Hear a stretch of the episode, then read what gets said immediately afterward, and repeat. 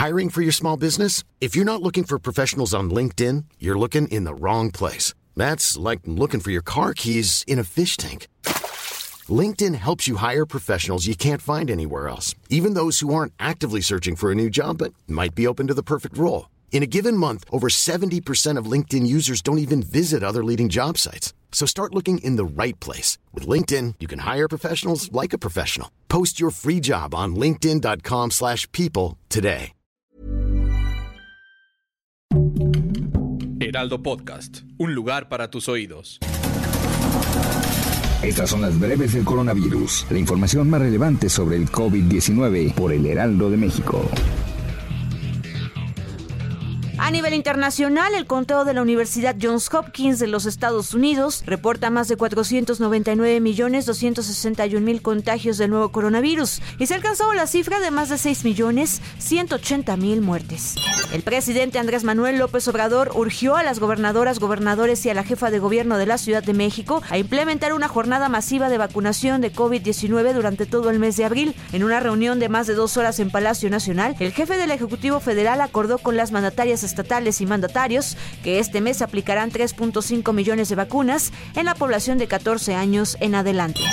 El gobierno federal planteó a las administraciones estatales que las vacunas que adquirió mediante el mecanismo COVAX de la Organización de las Naciones Unidas sean intercambiadas por inmunizadores para menores de 15 años que actualmente desarrolla Pfizer.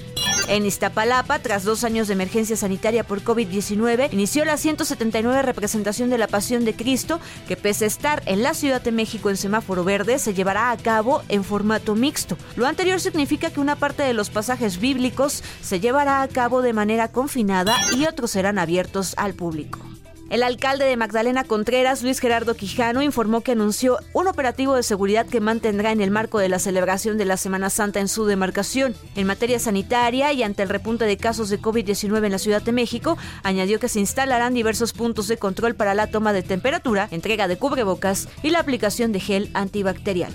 Este lunes dio inicio la jornada de aplicación de refuerzo de la vacuna anti-COVID-19 de la marca AstraZeneca en diversos nosocomios y centros de salud de la capital.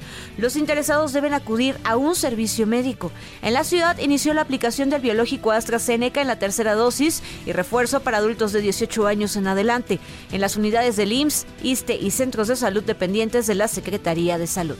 La reina Isabel II del Reino Unido quedó exhausta tras contagiarse de COVID-19 a finales de febrero, según ella misma describió en una conversación con miembros del personal sanitario divulgada por el Palacio de Buckingham.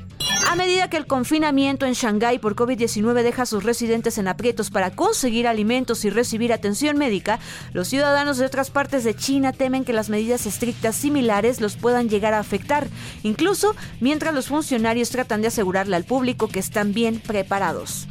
Para más información sobre el coronavirus, visita nuestra página web www.heraldodemexico.com.mx y consulta el micrositio con la cobertura especial.